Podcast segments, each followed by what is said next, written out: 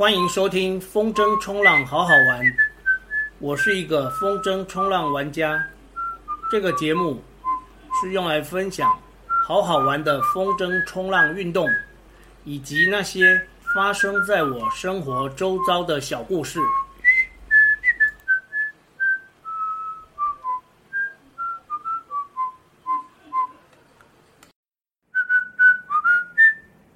天南地北瞎扯淡。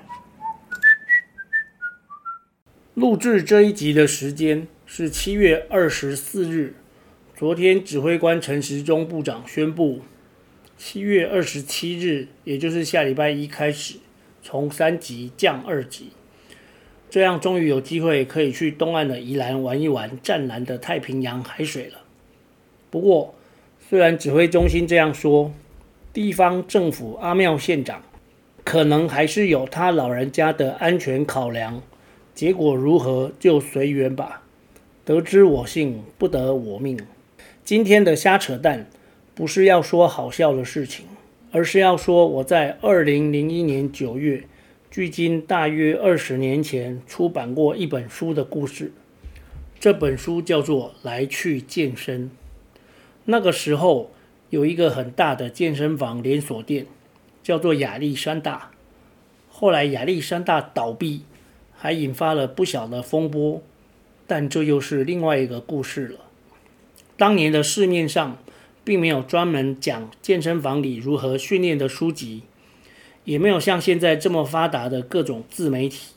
现在随随便便在 YT 上面搜寻如何练胸肌、如何练四头肌、如何练二头肌、如何练三头肌，都可以找到一堆健身的 YouTuber。专业又佛心的详细教学。那时我已经混了健身房四年，练得还可以，也拍过一支广告，就想要为自己留下一些努力过的痕迹，发愤图强，一个月写了六万多字，当然不是手写，那时候已经有 Word，六万多字还是用 Word 的字数统计功能算出来的。也借用了现在师大路黄阿文教练的中央健身院，拍了照片，还找了以前的学生阿红来帮忙拍。就这样弄了一个多月，有点样子之后，开始想着要怎么出版成一本书呢？我不是什么名人，只是普通老百姓，总不能随随便便找个注印善书的印刷厂印个几百本，然后在路边摆摊卖书吧。我比较想要的方式是能够正式出版上架，成品、金石堂、新学友各大书店都可以看到，还要有 ISBN，这样就算过了几十年，也可以在图书馆里面看到我曾经出过的书。有了这个想法之后，开始逛书店，逛的是运动类、健康类的书籍区，然后用笔记本抄下各个出版社的电话。记得当年在抄出版社电话的时候，还被店员阻止，我只好千拜托万拜托说明原因。最后他们终于通融，让我抄出版社的电话。大概抄了有三十几家出版社吧。回到家开始一家一家打电话问有没有兴趣出我的书，我可以继续给你们看看哦。结果大部分的出版社都一口回绝，大约有五六家表示有兴趣。希望我寄文稿去给他们看看，这样又过了一个月，寄出去的文稿都石沉大海。有两家还寄回来给我，附上一张手写的便签，上面写着“与出版方向不符”。那时我气馁了好一阵子，突然有一天接到某出版社的电话，经过几番的沟通修改。增删内容之后，我的这本《来去健身》终于在二零零一年九月顺利出版。当年书刚上架的那几天，没事就去逛书店，看到自己的书出现在新书区，很开心。至于后来这本书只印了一版一刷两千本，接着就绝版，这又是另外一个故事了。三十一集，在海边用手机测风向。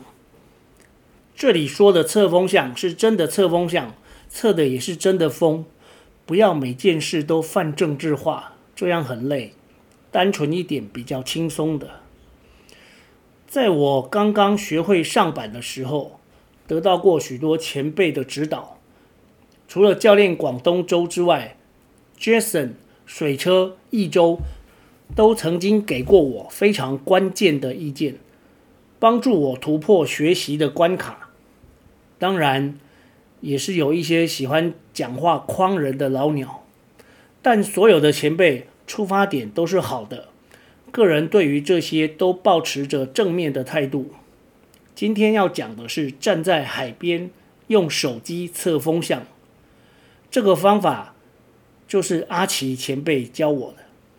以下是操作的方式：打开手机里面的指南针 APP，单手平稳持着手机，靠近肚脐，手机正面朝上，身体端正，如铜像一般。头、胸、肩膀都要摆正，吞一口口水，感受一下耳朵听到的风声，左耳跟右耳听到的要一样大声，而且音质相同。如果不同，就要转动身体，调到相同为止。